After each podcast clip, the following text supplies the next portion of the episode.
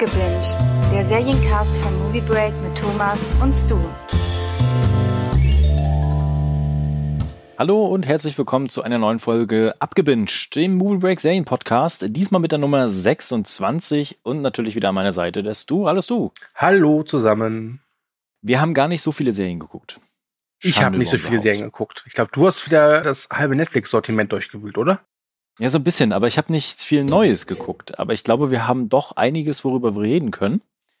Und bevor wir dahin kommen, zu unserem Hauptakt und natürlich zu der Kategorie To Binge or Not to Binge, vielleicht mal ganz kurz, was gucken wir denn derzeit eigentlich an Serien? Da kann ich leider jetzt auch nicht so viel beisteuern. Ich oh. bin gerade dabei, die zehnte Staffel Modern Family auf Netflix zu schauen, die seit ein paar Tagen online ist. Macht Spaß. Man merkt allerdings, dass die Serie so den Zenit überschritten hat, will ich nicht sagen, aber dass es einfach mittlerweile genug ist. Trotz allem immer noch eine sehr gute Comedy-Serie. Du hast sie ja gerade angefangen mit der ersten Staffel. Das mhm. heißt, da wird eines Tages, glaube ich, auch nochmal ein abgebinged zu kommen.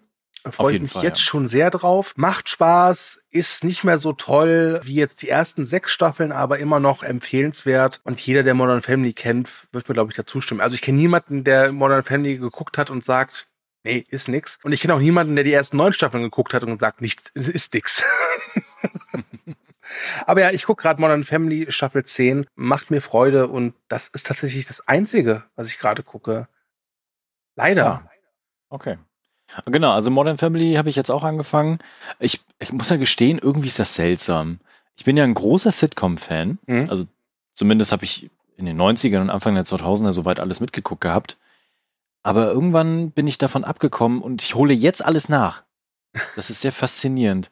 Das kann und, ja auch ganz schön sein, ne? Also ja. ein guter Freund von mir, der habe ich Modern Family auch empfohlen. Da war die Serie, glaube ich, gerade bei Staffel 7. Und das war für die total super, weil die konnte dann einfach un ganz bequem irgendwie sieben Staffeln wegbingen. Ne? Und mhm. ich musste dann immer warten, bis die neue Staffel kommt. Das blüht dir jetzt auch. Ich meine, wenn du fertig bist, dann musst du auch ein bisschen warten. Dann kommt die elfte, das ist auch die letzte Staffel. Ja, genau. Das ist, das ist schon ganz bequem. Ne? Das dauert jetzt auch ein bisschen, bis ich glaube ich zehn Staffeln durch ja. habe. Oh, was, ähm, was mir ja. noch einfällt, was ich jetzt tatsächlich nochmal geguckt habe, aber einfach nur so aus Neugier nochmal, ist, ich habe nochmal in die erste Staffel The Boys reingeguckt. War jetzt ah. die zweite Staffel, der Release-Termin äh, veröffentlicht worden ist. Ja, und da habe ich halt heute und gestern nur eins, zwei Folgen nochmal geguckt. Immer noch großartig, aber ich glaube, da haben wir alles zu unserer Abgewünscht-Folge dazu erzählt. Ansonsten gucke ich derzeit immer noch wöchentlich Mr. Sunshine und ja, das dauert eine ganze Weile, bis ich da durch bin. Und natürlich gucken wir beide derzeit immer noch Snowpiercer. Hier eine Empfehlung für unsere Recaps. Aber nicht für die Serie. Nicht für die Serie, genau, aber unsere Recaps sind, glaube ich, ganz gut. Ja, die sind super. Genau. Ansonsten ist ja bald der neue Monat da und im Juli, ich habe schon mal so ein bisschen drauf geguckt, da kommt eine ganze Menge was ich, was mich ja. so interessiert und was ich gerne an Fortsetzungen und Staffelfortsetzungen gucken. Aber leider nicht das, was ich gehofft hatte. Was hattest du denn gehofft? Wir haben darüber privat mal geschrieben. Wir kennen doch vielleicht alle diese, diese Website Just Watch, die dir aufdröselt, ah, was ja. gerade mhm. neu bei Amazon, Sky, Netflix und wie sie alle heißen halt erscheint. Und dann hast du mir euphorisch geschrieben, geil, die neue Staffel Brooklyn Nine-Nine ist auf Netflix. ja. Und dann dachte ich halt so, geil, super. Und ja, es war aber ein Fehler von der Seite Just Watch. Und dann dachte ich mir, ah, warte mal, es kam schon mal ein paar Mal vor, dass die ein paar Sachen zu früh veröffentlicht haben. Und deswegen hatte ich gehofft, dass jetzt bei dieser Auflistung, was neu im Juli auf Netflix ist, vielleicht auch die neue Staffel Brooklyn Nine ist. War sie leider nicht. Deswegen bin ich ein bisschen enttäuscht. Trotz allem ist da natürlich auch viel Gutes dabei. Aber mhm. ich hatte halt mit was anderem gehofft. Ja, gehofft, das, ne? das, das wäre großartig gewesen, aber ja. Ach, ja, das hat nicht geklappt. Ja. Aber ich glaube, spätestens im August oder so oder September können wir definitiv mit davon. Also ich glaube, die kommt jetzt bald. Ich will's hoffen. Ich will's wirklich ja. hoffen, weil ich glaube, Brooklyn Nine haben wir auch schon hier besprochen, ist einfach eine Top-Comedy-Serie. Und ja. äh, wenn die halt erscheint bei Netflix, ist mir klar. Also ich hoffe ja selbst, dass sie irgendwie so freitags erscheint, weil dann weiß ich, das Wochenende ist gerettet. Das war auch wirklich Verarsche von dieser Seite Just Watch. Ich weiß nicht, was für ein Fehler das war, weil die hatten auch angezeigt, dass die äh, weiteren Folgen, die fünf Folgen, die ja noch fehlen auf Netflix von Rick und Morty, mhm. auch da sind. Und dann dachte ich, cool, cool. Brauchst du nicht Sky anmachen, um das zu gucken? Ja, weil äh, das Problem ja. ist auch bei Rick und Morty, ich habe halt die ersten sieben Folgen jetzt schon gesehen, auch auf Deutsch, und die ersten fünf sogar jetzt schon mehrfach. Also ich habe da absolut keine Ambition, jetzt nochmal zu gucken. Aber okay, es wurde ja so gemuckelt, dass die, die, die zweite Staffelhälfte der vierten Season Ende des Jahres kommt. Und sollte das der Fall sein, dann ist auch genügend Zeit vergangen, dass ich so einen richtig schönen Rerun nochmal machen kann der vierten Staffel. So vom Anfang bis Ende. Und ich habe mir die letzten zwei Folgen oder drei Folgen sogar aufgehoben, weil ich gehört habe, dass das Ende wohl schon sehr krass sein soll. Und da bin ich mal gespannt. Ah, okay. Gut, dann steigen wir mal ein to binge or not to binge. Hm? Ich würde gerne anfangen. Und zwar mit einer Serie, die ich schon mal besprochen habe, die ich aber gerne nochmal empfehlen möchte. Jetzt kam nämlich das Finale und die fünfte Staffel. Und ihr werdet jetzt alle mit den Augen rollen und denken, Alter, was ist mit dem los? Aber ich rede über Shira und die Rebellenprinzessinnen auf Netflix. Ganz ehrlich, nach, nach 26 Folgen abgewünscht wundert mich hier gar nichts mehr. Wir haben das vor oh, zwei Jahren. Also Netflix schafft es ja äh, relativ zügig bei so Animationsserien für Kinder, das so nachzukloppern, ne, mhm. ne, was sie dann so an Staffelinhalten liefern. Deswegen ging das jetzt auch relativ schnell. Also man muss jetzt nicht irgend ewig jahrelange warten, bis halt was kommt. Und äh, jetzt kam jetzt die fünfte Staffel. Warum ich die gerne nochmal besprechen möchte, liegt daran, dass die fünfte Staffel jetzt das Niveau dieser Serie auf eine Höhe gebracht hat. Also es ist wirklich selten, dass ein Finale beziehungsweise ein, mittlerweile ja eine fünfte Staffel von einer solchen Serie wirklich so fantastisch gelungen ist. Das ist ein absolut richtig perfektes Finale. Mhm wirklich auf den Punkt gebracht. Und ich hatte vorhin noch mal geguckt bei IMDb, welche Folgen jetzt derzeit da am höchsten gewertet sind. Ne? Also von diesen ganzen, also mittlerweile sind es ja, Moment, 52 Folgen insgesamt. Und tatsächlich, die letzten beiden Folgen haben ein Rating von 9,7 und 9,8 Punkten von 10. Und das ist wirklich nicht ohne Grund. Äh, natürlich, die Serie muss man mögen. Man muss da auch erstmal reinfinden und man muss halt dieses ganzen Prinzessinnen-Schnickschnack und auch den Humor erstmal akzeptieren. Wenn man da aber erstmal reingefunden hat und das auch gerne mit Kindern gucken sollte, ne? mhm. äh, weil die Hauptprotagonistinnen, wie gesagt, sind halt alles diese Prinzessinnen. Das sind aber nicht klassische Prinzessinnen, wie man es vielleicht kennt, sondern die kämpfen halt gegen einen intergalaktischen Diktator wie das dann nachher rauskommt. Und das machen die ziemlich gut. Es geht viel um Freundschaft, Zusammenhalt, Verrat zwischendurch, um Familie, um Widrigkeiten zu bekämpfen, vielleicht auch manchmal um so niedrigschwellige Themen wie Depressionen und sowas, was eingebaut wird, was man, glaube ich, als Kind jetzt so an sich nicht offensichtlich erkennt, aber das aufnimmt, wie man halt Dinge auch anders lösen kann. Also wirklich sehr konfliktorientiert auch. Und das hat mir sehr, sehr gut gefallen, weil She-Ra ist ähm, ich glaube, das kann ich verraten, weil es sehr, sehr stark auch kontrovers diskutiert worden ist zum Anfang, als die Serie kam, dass es dort halt äh, lesbische Charaktere gibt. Und dazu zählt auch Shiva selbst. Und das wird am Ende dann auch offenbart. Mhm. Und sehr, meiner Meinung nach nicht von wegen, oh, hier machen wir mal einen Stempel drauf, sondern sehr gefühlvoll, sehr harmonisch, sehr in diesem Fluss der Geschichte und der Figuren. Und das hat mir einfach gefallen. Daher wirklich mal eine Empfehlung, wenn ihr da was sucht, wenn ihr auch gerade mit euren ähm, Töchtern da was gucken möchtet, da kann ich das wirklich sehr, sehr empfehlen. Aber auch mit Jungs ist es überhaupt kein Thema und sollte man mal gesehen haben, guckt definitiv Shira und die Rebellenprinzessin, auch wenn der Titel komisch klingt und die erste Staffel ein bisschen Quatsch ist. Aber danach ist es wirklich fantastisch. Auf Netflix, oder? Ist Netflix, genau. Okay. Ich habe es lange nicht mehr gesagt, aber ich sage es trotzdem. Netflix. Geil. Geil. Wurde mir wieder Zeit. Wir bekommen übrigens immer noch kein Geld von Netflix dafür, dass wir diese Podcast machen. Jetzt da hier mal erwähnt.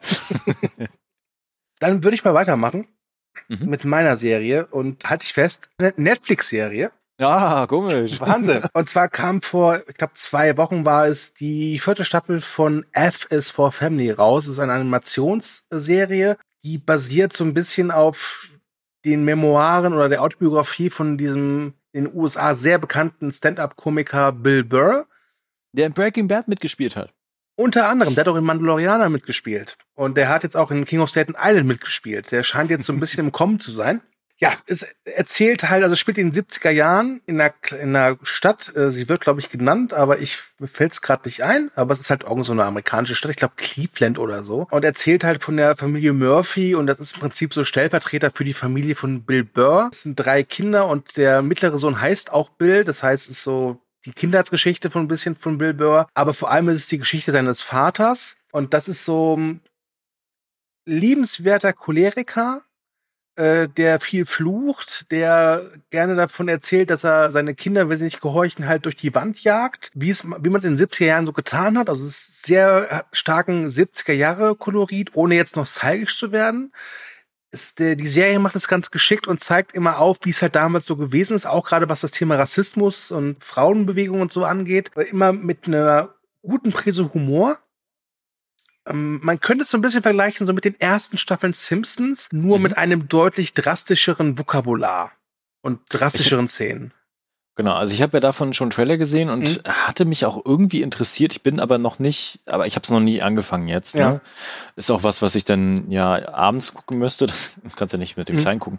Und hatte dann auch mal das Gefühl, so, das ist so vom, vom Stil her und von der Aufmachung her etwas, was du schon kennst. Ja. Ne? Also so Family Guy-mäßig. Also nee, sowas, das eben nicht. Ne? Das eben und nicht. Genau, wir hatten ja schon mal drüber geredet gehabt und so ist es halt nicht. Ne? Ja. Genau gerade in der vierten Staffel, also ich würde sagen, es ist immer noch eine Serie, die auf Komik aus ist, aber die vierte Staffel hat ganz, ganz klare dramatische Tendenzen, denn in der vierten Staffel kehrt äh, der Vater von Frank, also dem Hauptprotagonisten Bills Vater, zurück und die beiden hatten nie ein gutes Verhältnis. Der Vater hat ihn also als Kind immer, sag ich mal, ja, leiden lassen und äh, ist dann auch irgendwann abgehauen von der Familie und kehrt halt plötzlich als 18-jähriger Mann wieder zurück und äh, Frank sich halt damit konfrontiert, dass alle diesen alten Mann lieb, lieb haben, weil er so nett und charmant ist und er damit mit sich hadert. Das ist ganz interessant, wie ich finde. Da geht's halt auch so um Vergebung und äh, dazu ist seine Frau auch wieder schwanger. Es gibt also viel Chaos. Die Kinder haben natürlich auch immer ihre Geschichten. Also der älteste Sohn, der Rockmusiker, äh, also sein möchte, und er ist 15 Jahre alt und zu Beginn noch davon träumt, so Rockmusik zu machen, wo es halt um die Texte von Herr der Ringe geht. Also so ganz krudes Zeug. Es gibt dafür irgendwie so eine musikalische Bezeichnung, die fällt mir gerade nicht ein. Und Tochter, die kleine Tochter hat auch noch ihre, ihre Geschichten. Das ist alles wirklich ganz nett bis großartig. Das, das wechselt immer so von Folge zu Folge. Ich kann verstehen, wenn einige jetzt diesen, ich nenne es mal, Wandel in der Serie nicht ganz mitmachen, weil die vierte Staffel geht schon sehr ins Dramatische. Aber mir hat es sehr gut gefallen. Es hat wirklich eine sehr schöne Animationsserie, aber ganz klar für Erwachsene und auch eine Animationsserie, wo man schon so zwei, drei Folgen braucht, um reinzukommen. Okay. Ich habe gerade gesehen, Vince Vaughn produziert die mit übrigens. Genau, Vince Vaughn produziert die mit. Sam Rockwell spricht einen der Nebenfiguren, Just Long mhm. spricht einen der Kinder. Laura Dern spricht die Mutter, ist schon ein sehr interessanter Cast. Und es gibt wirklich, ja. also ich will nicht sagen, dass es eine Comedy-Serie ist, wo du halt in einer Folge immer so sechs, sieben geile Witze hast, aber es ist sehr vergnüglich und es, es haftet dem Ganzen doch immer so was Wahrhaftiges an. Halt auch, wie sie die Zeit darstellen. Das ist ganz interessant, weil Frank guckt am liebsten die Serie Cold Luger. Das ist so eine Parodie auf Charles Bronson. Und alleine wie dieser Held, dieser Cold Luger halt die Bösewichte behandelt, die natürlich alle Mexikaner oder schwarz sind, ist halt amüsant, aber es hält der Zeit auch so ein bisschen den Spiegel vor. Es ist also von ja. mir eine klare Empfehlung. Ich kann aber auch verstehen, wenn man sagt, hör mir auf damit, das ist einfach nicht meins. Es ist schon etwas, etwas spezieller. Mhm. Okay. Ja, dann vielen Dank. Ähm, ich, ich glaube, ich pack's mir irgendwann mal auf die Watchlist, aber wann ich es schaffe, weiß ja. ich halt nicht. Ich rede wieder jetzt über eine fünfte Staffel. Mhm also wieder etwas weiter in eine Serie hinein. Und ich habe auch schon mal über diese Serie gesprochen bei einem Abgebinged. Und zwar Outlander.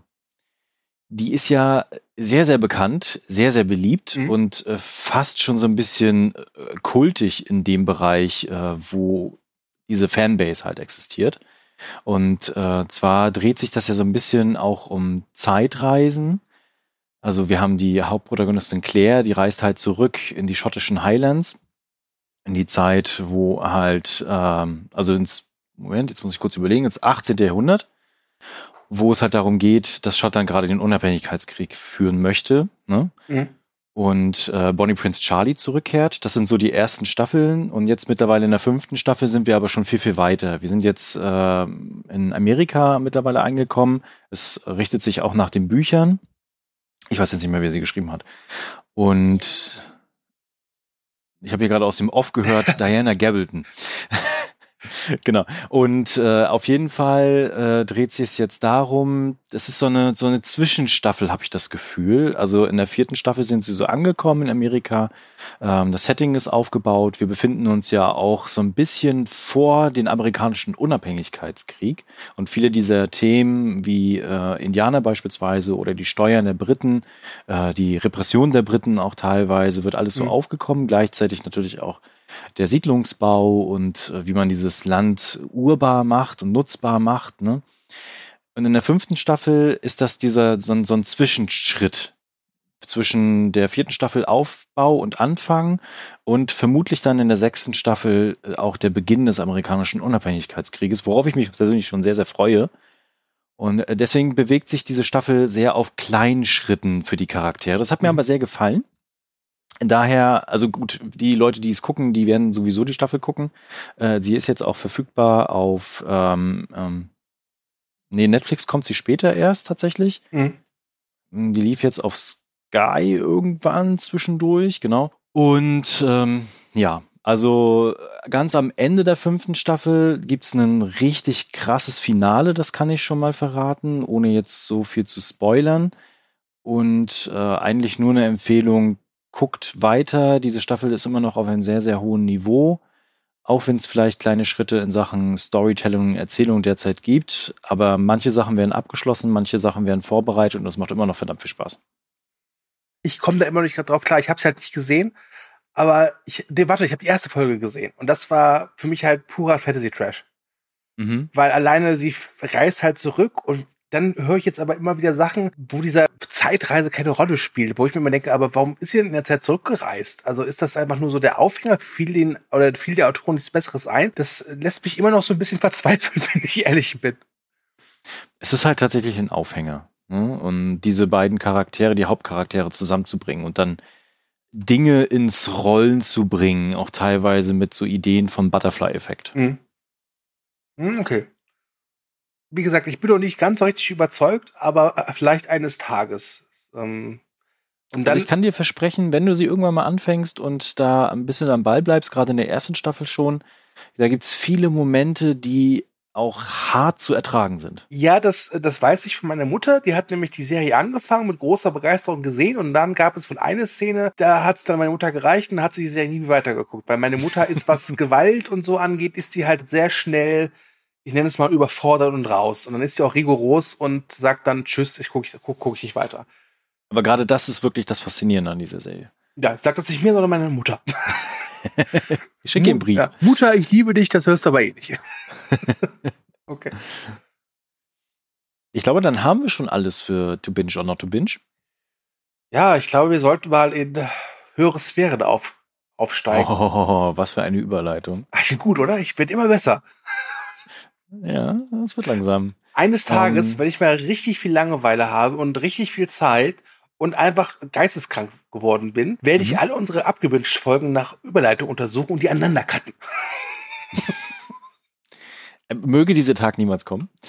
Ja, ich bete dafür auch. Aber wir haben wieder Netflix geguckt. Wir haben wieder Netflix geguckt, nämlich mhm.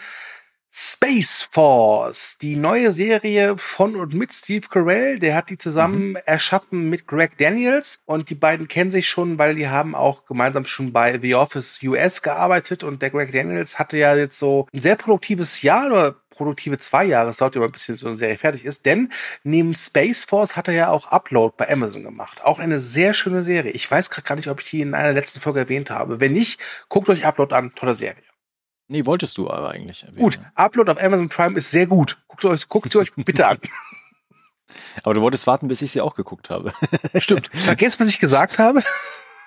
Warte, bis Thomas sie gesehen hat. Okay. Ja. Genau, Space Force. Ich muss ja gestehen, ich weiß nicht, wann sie produziert worden ist. Wir erinnern uns, wir hatten einen sehr obskuren Moment, als der US-Präsident bzw. die US-Regierung eine neue Einheit vorgestellt hat, beziehungsweise ein neues. Ja, das war Anfang 2019. Also genau, als die, als die Einheit vorgestellt worden wurde. Ja. Mhm. Genau, weil da hat nämlich, äh, also ich nenne ihn jetzt einfach mal, äh, Donald Trump, mehr oder weniger, das war ja seine Idee zum größten Teil, eine Space Force ja. in dem Sinne vorgestellt. Und Bayern hat es ja nachher nachgemacht und will ja ein eigenes Space Center bauen. Das ist auch so ein Space Center Bavaria. Genau, das ist auch so ein witziges Ding gewesen. Und äh, das war der, das ist der Aufhänger für diese ganze Serie. Und das war das wirklich faszinierende. Ich habe die Trailer gesehen im Vorfeld und dachte mir, okay, das ist jetzt nicht so bombastisch, humoristisch, und ich glaube, ich werde nicht immer durchgehend lachen können. Mhm. Aber ich finde es so krass ironisch bezogen auf das, wie jetzt aktuell Politik in den USA gedacht wird, mhm. dass ich sie unbedingt gucken wollte. Und ich äh, kann schon mal vorwegnehmen, ich wurde nicht enttäuscht, was so, solche bissigen Seitenhiebe betrifft. Mhm.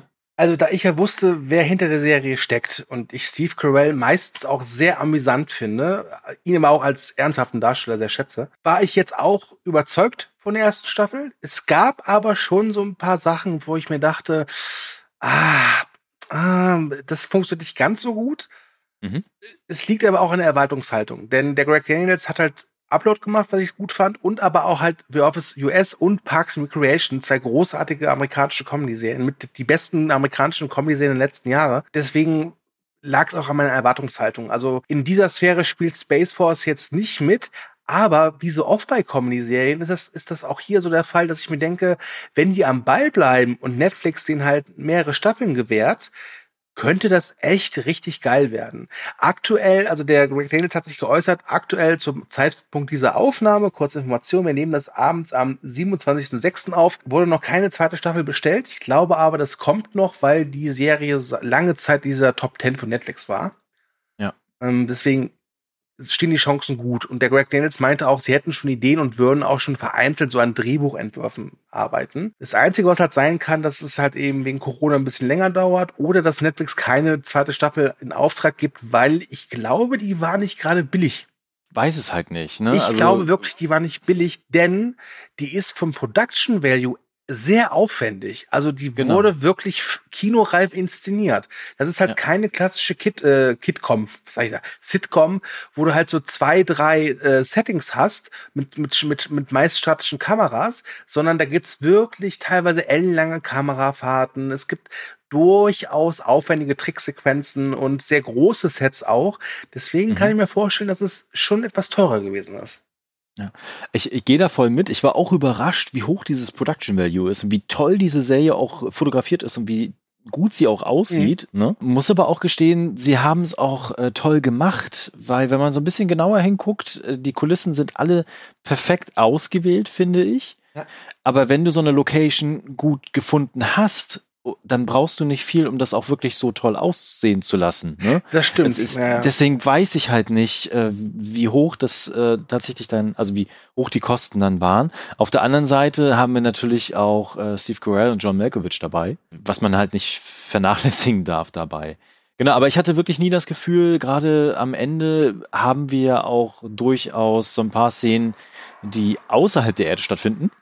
Und da hatte ich nie das Gefühl, das ist so, so trashig, comedy-mäßig, wie man manchmal das mhm. so hat, ne? sondern wirklich, okay, cool.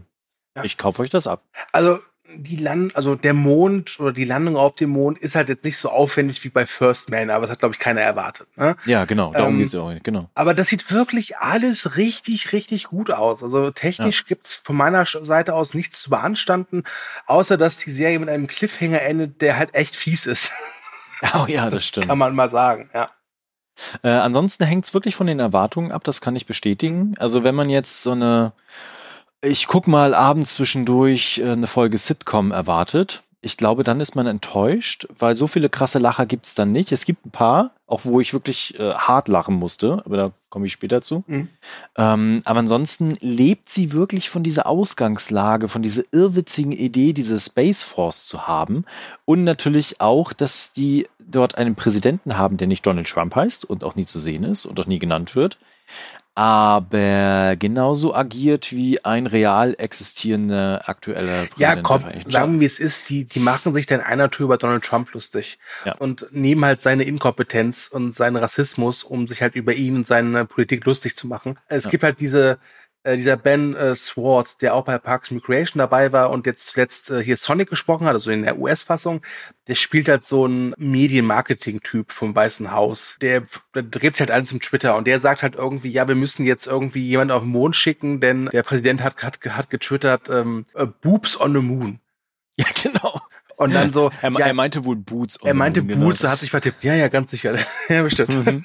Ja. ja, ähm, oder auch die Folge, wo er dann Geburtstag hatte, der Präsident, und dann irgendwie ein aberwitziges Geschenk schnell her muss. Ja, ja. oder das ist, dass die First Lady halt die Uniform designen möchte, ne? Ja, genau.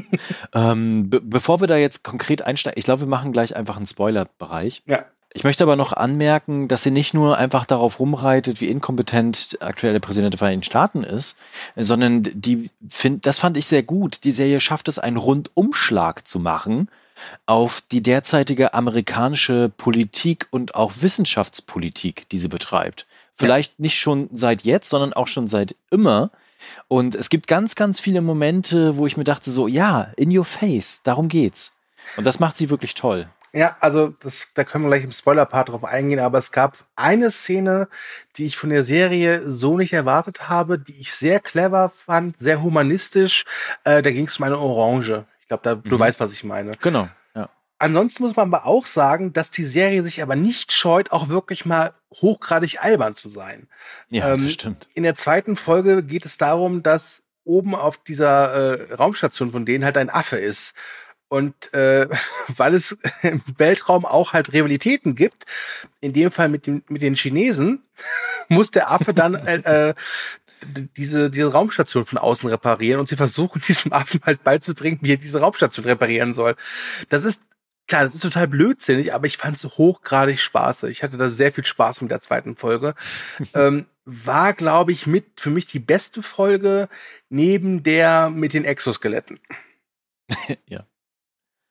Ähm, genau, also es gibt deutlich Schwächen, das darf man dabei nicht äh, verhehlen. Ne? Also mhm. neben den ganzen Sachen, die wir angesprochen haben, die sehr, sehr gut sind, gibt es halt beispielsweise Charakterstränge oder Nebenhandlungen, die halt so, ja, so belanglos sind mhm. auch und die auch ein bisschen rumtrollen. Gut, dass du mir das irgendwann geschrieben hattest.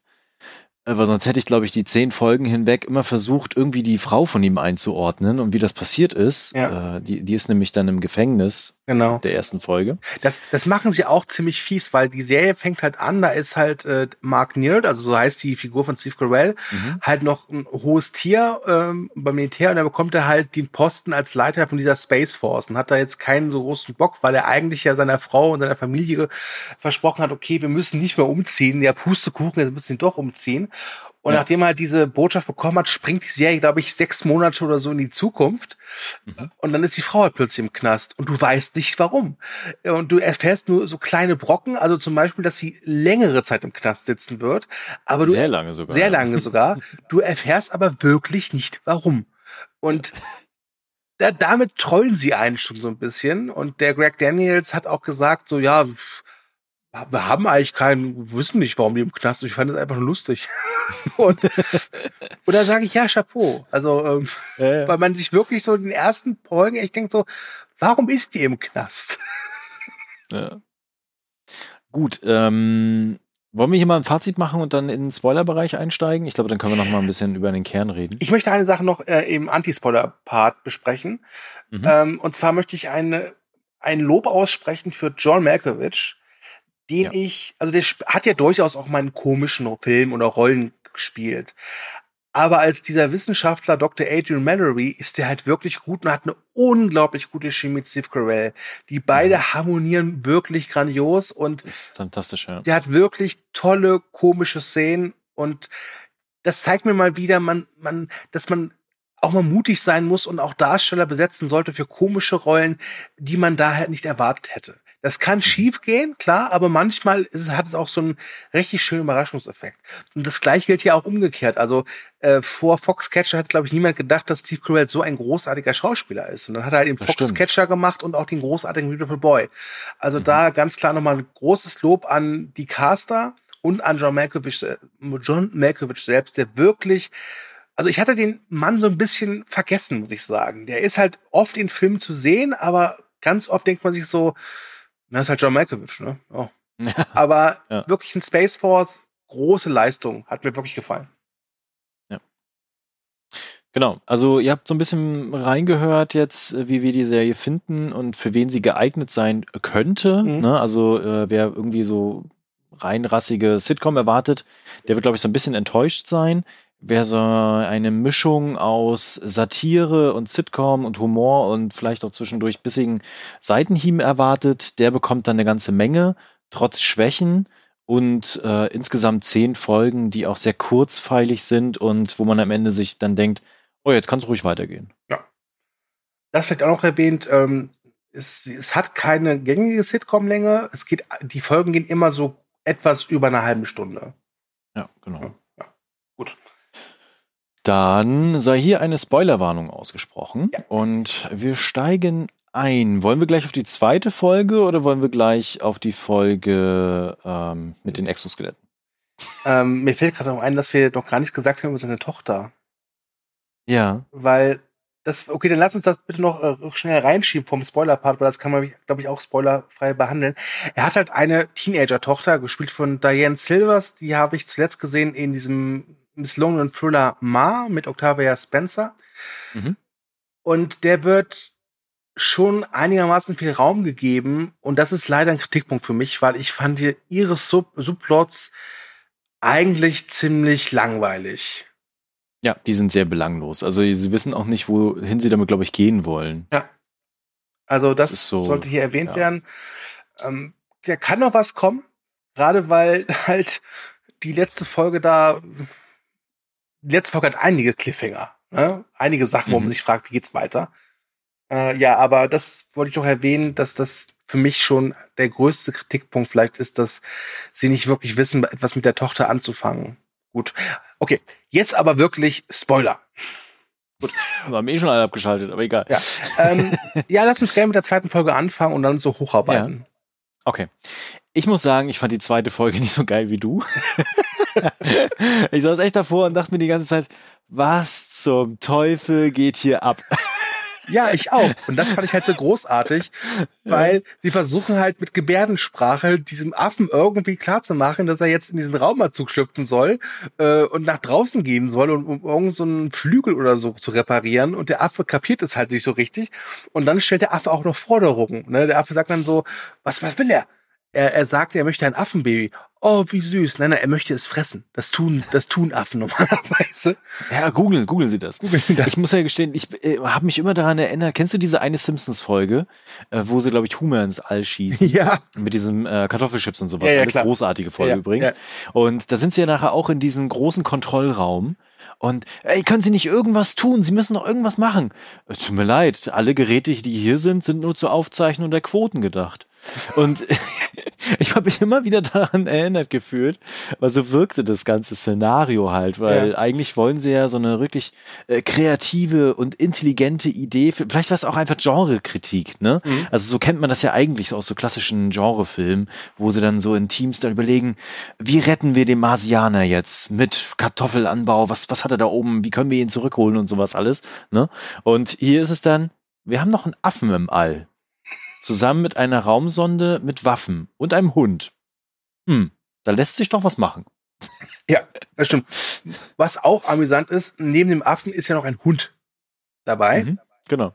Aber von dem Hund bleibt da nicht mehr viel übrig, weil ähm, sie dann irgendwann äh, die Kamera, die sie da haben, mal da rechts schwenken und dann, dann ist in der Schwerelosigkeit nur noch der Schwanz vom Hund übrig das ist ja gestehen, ich fand das Ende der Folge fand ich dann auch geil, ehrlich gesagt. Also dann ähm, sagt er ja eigentlich dann äh, General Nerd, Nerd, Nerd. er sagt ihm dann, ah, du bekommst auf jeden Fall den Orden. Das ist ein Held für unsere Space Force, ne? Und dann sieht er ja, wie der abgefressen worden ist und dass nur noch der Schwanz übrig Der Hund wurde gefressen. Äh, äh, der, der Hund genau. Und ja. dann verflucht er ja den Affen. Und was macht der Affe dann? Der fliegt zu den Chinesen rüber. das war. Float. Großartig. ja. Das, das fand ich gut. Ja, das war großartig. Doch. Also das, äh, ich glaube, mit, obwohl einer meiner liebsten Gags war ähm, dieser Noah Emmerich. Der mhm. spielt so ein General von einer anderen, ich glaube von der Air Force, und der hat halt ja, mit genau. ähm, ja. Steve Carells Figur so eine Feder am Laufen. Und dann treffen die sich halt äh, und dieser General macht halt äh, so einen total blöden Witz, weil Nerd, also Nerd heißt ja so ähnlich wie Nerd. Ja. Und dann guckt ihn Steve Carell an und sagt, Sie haben so ein Glück, Jennifer Grabiston, dass man aus Ihrem Namen keine lustigen Sprüche machen kann. Und ich möchte mal erwähnen, er heißt Grab Aston. Also hätte man machen können. Äh, aber der kriegt ja sowieso äh, ziemlich sein Fett weg. Ich dachte ja immer, dass er so den, den High Ground hat mhm. in der ganzen Staffel. Ja. Aber der kriegt so oft die Hucke voll. Ähm, äh, auch in dieser Folge mit der Anhörung. Übrigens, das war meine Lieblingsfolge. Ja, die war auch großartig. Ähm, äh, weil am, am Ende dürfen die ja dann gehen, weil sie ja tatsächlich dann das mit der Orange, das kann ich gleich nochmal sagen ja. dann besprechen. Und äh, er muss ja dann sitzen bleiben. Er will eigentlich auch schon aufstehen und denkt sich so, pff, ja. ist ja alles gut, ne? Mein Budget kriege ich, jetzt gehe ich dann. Und dann, warum haben sie ihre Kampfjets mit Straußenleder ausgestattet? äh, äh, weil Strauße fliegen können? das ist wirklich geil. Ja. Das, das war der erste Moment, wo ich wirklich hart lachen musste bei dieser Serie.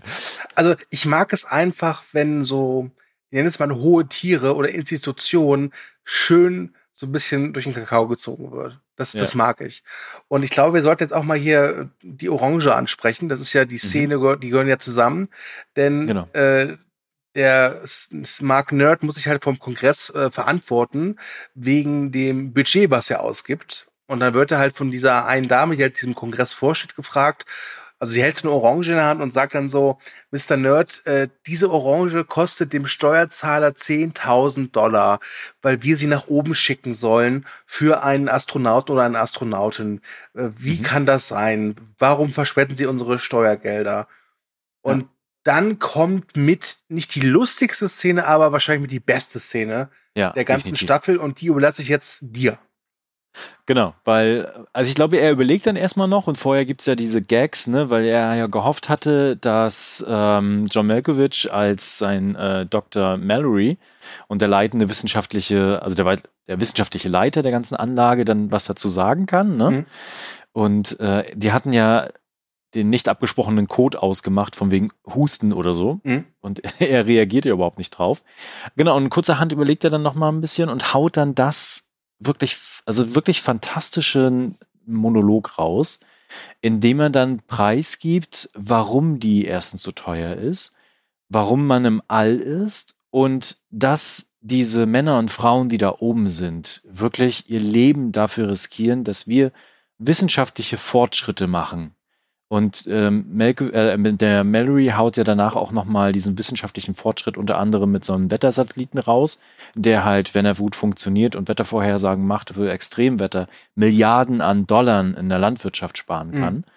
Und ähm, er begründet halt damit das, dass halt diese Männer und Frauen durchaus erstmal verdient haben vom Steuerzahler, von einem der reichsten Länder der Erde, dass sie verdammt nochmal eine Orange bekommen können.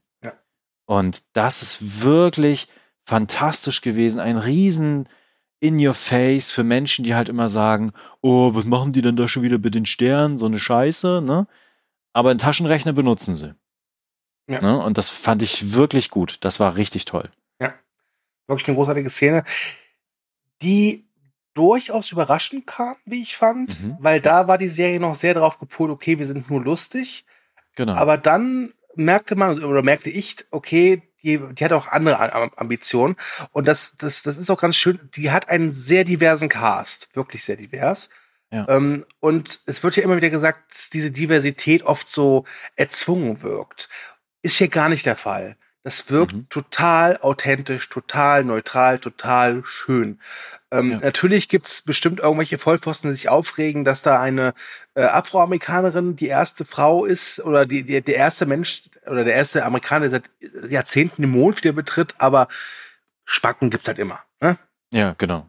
Ich, ich finde, die Serie hat ja deutlich auch mehr noch Kritik da drin stecken. Ne? Mhm. Äh, in einer Folge kommt ja so eine Start-up-Newcomerin, Wissenschaftlerin, Schrägstrich, ne? ja. die, ja. die vom Präsidenten dazu gezwungen, beauftragt wird, dahin zu kommen und einen neuen Treibstoff an den Mann zu bringen oder an die Frau. Und äh, das ist wirklich eine herbe Kritik an diesen Private Public Partnership Gedöns. Ja. Und ähm, auch nochmal eine herbe Kritik auch in den USA, wo ja das auch so betrieben wird, sehr extrem auch. Weil sie kommt ja dann mit diesem Treibstoff, der nicht funktioniert, sie aber so tut, als wenn er funktioniert, weil wenn die Army oder beziehungsweise die Space Force das nämlich einfach kauft, dann kann sie, wenn was schief geht, einfach der Space Force die Schuld geben und bekommt trotzdem ihr Geld und kann gleichzeitig ihr Produkt verkaufen. Das war ziemlich cool. Ja, das war eine schöne Folge auch. Ähm, kommen wir aber mal zu der komödiantisch vielleicht besten Folge. Ich weiß gerade, ist die fünfte oder die sechste? Ähm, oh, da müsste ich auch nochmal nachgucken. Ich weiß es gerade auch nicht. Ja, auf jeden Fall geht es darum, dass die Space die Folge Force. 5 war Folge 5. Ja. Die Space Space Force einen äh, Wettkampf macht äh, gegen, äh, was ist es, äh, die äh, US Air Force. Also Mhm. eben die Genau. Streitkraft von diesem General Grabiston in so einem Trainingskampf. Und zwar soll simuliert werden ein Kampf auf dem Mond. In der Wüste. In sehr seltsamen Raumanzügen. Ähm, und diese, die Probanden haben halt Ballons auf, ihrer Brust kleben, weil ist klar, in, ähm, Mond reicht halt an, an Piekser aus und du bist halt tot, weil dein Raumanzug dich dann irgendwie ja, verlässt. Und die Probanden bekommen außerdem, außerdem Exoskelette. Und wenn man das zuerst. Oh, genau, da kommen wir gleich zu. Und wenn man das, wenn man das hört, so Exoskelette, krass, boah, Ja, geil. genau. Wahnsinn. Ähm, Und dann merkt man aber schnell, nee, so wie man sich das vorstellt, aus so Sci-Fi, Comics, Videospielen und Filmen ist das nicht. Und da kommt auch wieder eine Kritik zum Vorschein, eine, eine Mhm. sehr deutliche. Es wird nämlich sehr deutlich gemacht, dass diese Exoskelette nicht dafür da sind, dass sie die äh, Astronauten wieder äh, retten könnten, wenn irgendwas passiert. Nein, die sind dafür da. Raumanzüge sind unglaublich kostspielig. Und wenn halt jemand stirbt, dann kommt der Exoskelett zum Einsatz und bringt denjenigen halt tot zurück zum Raumschiff, oder zur Raumstation oder zur Basis, damit die, äh, Amer die Amerikaner halt wieder diesen, diesen Weltraumanzug benutzen können und die Technik halt erhalten bleiben. Das ist, das ist, das ist auch eine sehr harte Kritik, wie ich finde, die aber auch sehr ins Schwarze trifft. Das Geile ist ja auch diese Space Force Truppe, die Gurkentruppe nenne ich Ja. sie mal, äh, weil als sie nämlich erfahren, dass sie dieses Space Flag Spiel machen sollen in der Wüste, kommen dann die ersten gleich so, aber das ist doch voll warm da.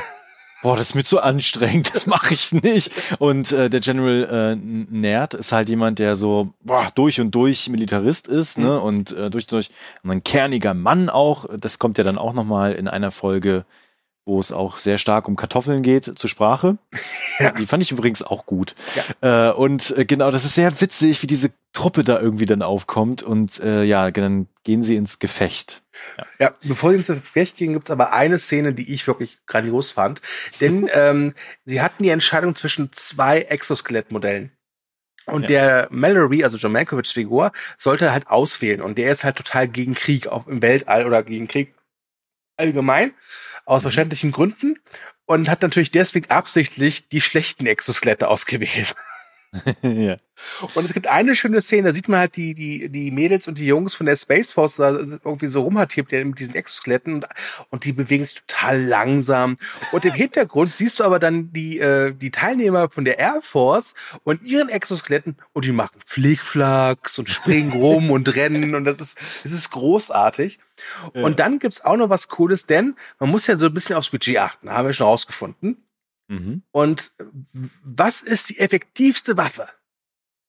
Könnte man jetzt denken, okay, Bolzenschussgerät oder von mir ist auch Pfeil und Bogen oder Plasmawaffen. Nein, Thomas, was ist die beste Waffe für diesen Flaggenkrieg?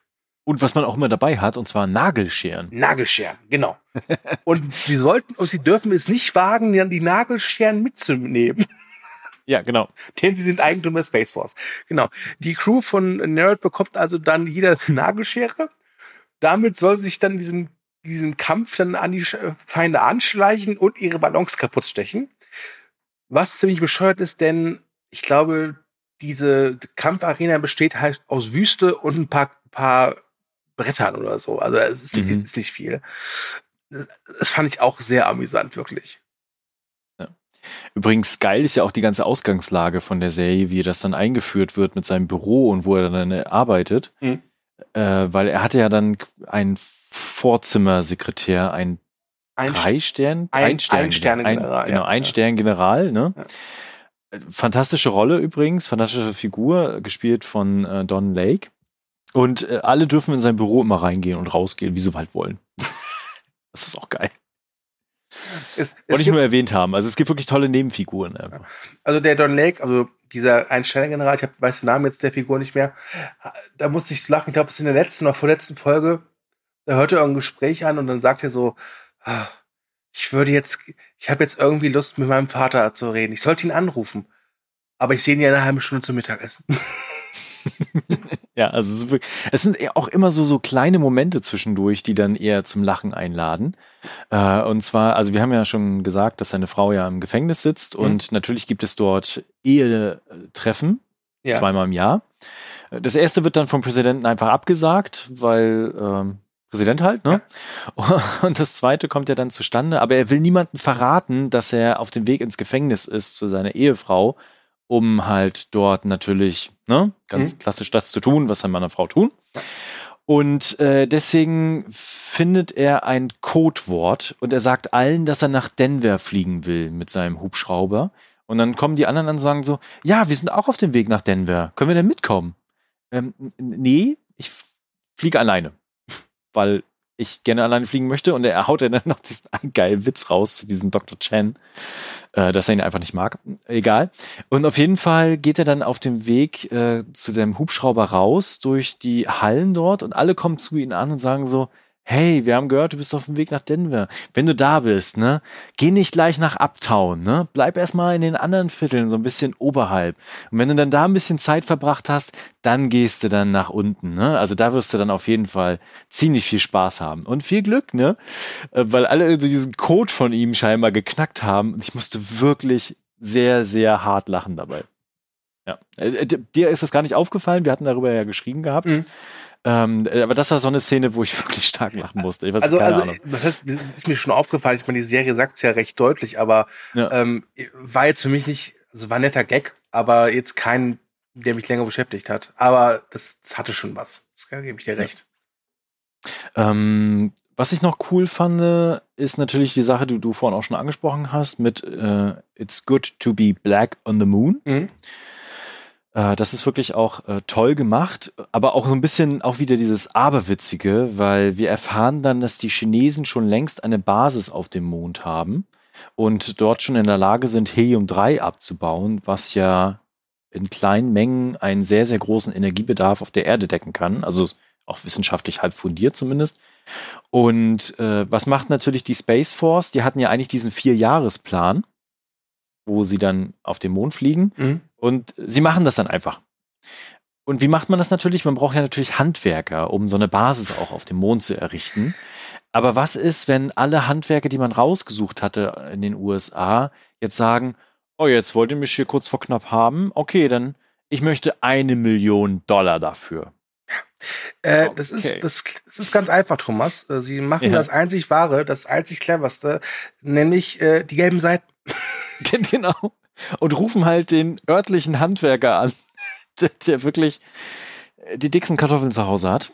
Und ähm, ja, den, der auch Brandstifter war übrigens, äh, das kommt danach auch noch raus. genau, und den nehmen sie mit ins Raumschiff und fliegen dann einfach äh, hopp oder flop einfach los. Haben nicht alles an Bord, das sie an Bord haben sollten, haben aber Waffen an Bord. Und jetzt kommen wir vielleicht mal zu dem Finale. Weil wir hatten es ja auch schon angesprochen gehabt, es gibt ja immer diese, diese, diesen Konflikt zwischen Wissenschaft und Militär und Krieg, den ähm, beide ja, also äh, Nerd als auch Mallory, auch ausfechten, aber trotzdem immer auf einer Linie auch gefühlt sind. Mhm. Ne? Also sowohl Mallory als auch Nerd ist ja nicht, also gerade er will ja nicht, dass es einen Krieg auf dem Mond gibt. Und äh, das ist ja sehr spannend, wie dann darüber diskutiert wird beim Krisenstab, ne? Äh, was sie denn jetzt tun sollen, wie sie darauf reagieren sollen, dass die Chinesen auf dem Mond sind. Und das Erste, was da lautstark durch den Raum geworfen wird, ist, wir schmeißen einfach eine Bombe rauf. Ja. Atombomben. Atombomben kommen immer gut große Bomben lösen immer alles. Bis sie dann irgendwann auf den Trichter kommen, oh, das verstößt ja gegen die Genfer Konvention und gegen das Menschenrecht und wir können ja nicht einfach Bomben schmeißen. Ähm, aber nichtsdestotrotz kommen sie auf die Idee, da was zu tun, weil folgender Konflikt existiert. Der, die Landeszone, die sie ursprünglich mal für den Mond hatten, ist so ein Krater und da sind jetzt auch die Chinesen. Ja. Und die Chinesen sagen, nein, kommt nicht her, wir haben das hier gepachtet, wir müssen hier unsere wissenschaftlichen Untersuchungen machen. Äh, nichtsdestotrotz landen sie dann da in diesem Krater. Und was machen die Chinesen dann, du, als Reaktion darauf? Das fand ich sehr witzig. Na, man muss ja vorher sagen, dass äh, der Nerd, Nerd ich, will mal, ich bin richtig aussprechen, dass der Nerd halt gezwungen wird, ihnen zu sagen, okay, sie haben Waffen an Bord, was sie ja vorher nicht mhm. wussten, und jetzt bitte die äh, Chinesen damit angreifen, also eine Kriegshandlung. Nee, nee, nee, nee, warte, warte, warte, warte, warte, ich bin noch nicht fertig. Ja. So, okay. äh, das, das, das, das, das wird befohlen. Und er widersetzt sich dem Befehl und sagt halt den Leuten auf der Mondbasis, sie nimmt jetzt bitte die Waffen, demontiert sie und benutzt halt die Materialien, um was Sinnvolles damit zu machen. Was Aber da passiert ja vorher noch was, was das auslöst. Das, darauf, darauf wollte ich hinaus. Okay, dann bitte. Äh, weil die Chinesen fahren ja dann zur Apollo-Landezone so, ja, und fahren die Fahne um die Amerikaner. Und zwar erst einmal vorwärts und dann nochmal schön langsam und rückwärts. in Geschwindigkeit, wie man es auf dem Mond halt macht. Das ist sehr, sehr lustig. Und da gibt es ja. auch diese schöne Szene, wo dieser, wo dieser Marketing-Heini, dieser Ben Swartz, dann äh, diese Szene so Test, der Testgruppe zeigt und dann fragt, glauben Sie, das ist, würde ein Krieg auf dem Mond rechtfertigen? Worauf könnte man darauf reagieren? Was, was sollte man tun? Ja. Genau, und dann werden sie halt losgeschickt, beziehungsweise sollen ja dann die äh, chinesische Basis angreifen. Genau, also der, der, der General Grabeston von der Air Force übernimmt den Laden halt dann. Mhm. Äh, und er befiehlt ihn halt mit Schraubenschlüsseln denn so wie es aussieht, haben sie wohl nicht das passende Werkzeug, aber unglaublich viele Schraubenschlüssel mit dabei. Ja. Einfach zur Basis der Chinesen zu gehen und irgendwas kaputt zu hauen. Und auf dem Weg dahin sehen sie halt, fahren sie halt los und dann kommt ihnen halt dieses chinesische Mobil entgegen und dann grüßt man sich noch zu, versteckt auch die Schrauben, Schraubenschlüssel hinter, hinter, hinter dem Rücken. Und als ja. sie halt unverrichtete Dinge zurückkehren, sehen sie dann, dass die Chinesen halt ihre Basis kaputt gemacht haben und dann stehen sie halt da. Und dann endet ja. die Staffel und das ist echt fies das ist wirklich ein krasser Cliffhanger gewesen. Und das passiert dann noch folgendes, äh, weil wir hatten es, also du hast ja gerade erwähnt, dann, dass die Air Force die Kontrolle übernimmt mhm. und äh, Nerd ja dann auch zwischendurch äh, festnimmt und festsetzt, der aber dann wieder entkommt, weil ja was mit seiner Tochter dann ist, ne? Und also da gibt's jetzt gerade ganz, ganz viele Dinge, die aufgelöst werden müssen irgendwie. Und ich bin gespannt, ich bin sehr gespannt, wie es weitergeht. Ja. Ich freue mich auch sehr. Ich glaube, wir sind durch, oder? Wir sind, glaube ich, durch, ja. ja. Und ich, jetzt so im Nachgang nochmal mit der Besprechung finde ich sie sogar nochmal einen Tick besser, als ich sie zum Ende der äh, Staffel jetzt fand. Also sie hat ihre Schwächen, mhm. aber es steckt so viel Substanz da drin in dieser, in dieser Serie. Das gefällt mir. Ja, also es geht mir auch so jetzt, ähm, jetzt so nach der Besprechung, habe ich auch das Gefühl, vielleicht sollte ich ihr punktuell vielleicht einen halben oder einen ganzen Punkt mehr geben. Ich würde sie jetzt aber aktuell trotzdem so bei sieben Punkten belassen. Ja, auf jeden Fall. Ja. Ja. Aber wirklich eine richtig schöne Comedy-Serie. Äh, mhm. Sollte man sich angucken, definitiv. Wenn man, und wenn man Steve Carell-Fan ist, sowieso. Ja, dann sowieso, auf ja. jeden Fall. Und auch wenn man John Malkovich-Fan ist. Ja. Und Donald Trump-Fan. Na, wobei, nein. nein, nein, dann definitiv nicht. Okay. Ähm, ja. Dann wären wir am Ende. Dann äh, bleibt mir nur noch das obligatorische Endgeschwurbel. Und zwar, wenn ihr was von den Serien gesehen habt und vor allen Dingen, wenn ihr Space Force vielleicht gesehen habt, würde uns sehr, sehr interessieren, was ihr darüber denkt, wie ihr das empfunden habt, ob ihr das so genauso seht oder sagt so, boah, ihr habt doch gar keine Ahnung, ähm, das war so und so. Dann äh, schreibt es gerne in die Kommentare. Wir reagieren da auch gerne drauf. Wir schreiben euch auch gerne. Und äh, wenn ihr uns was beitragen wollt, von wegen, das müsst ihr unbedingt gucken, dann ebenfalls reinhauen in die Kommentare. Ansonsten liked uns, teilt uns und verbreitet die Kunde von unserem Serienpodcast. Warum? Du? Weil wir es verdient haben. Genau. Stell euch solche doofen Fragen. ich wollte einfach, dass du meinen Satz ergänzt. Egal. Okay. Dann bleibt mir nur noch zu sagen, macht's gut und äh, bis zur nächsten Serie. Jo, tschüss.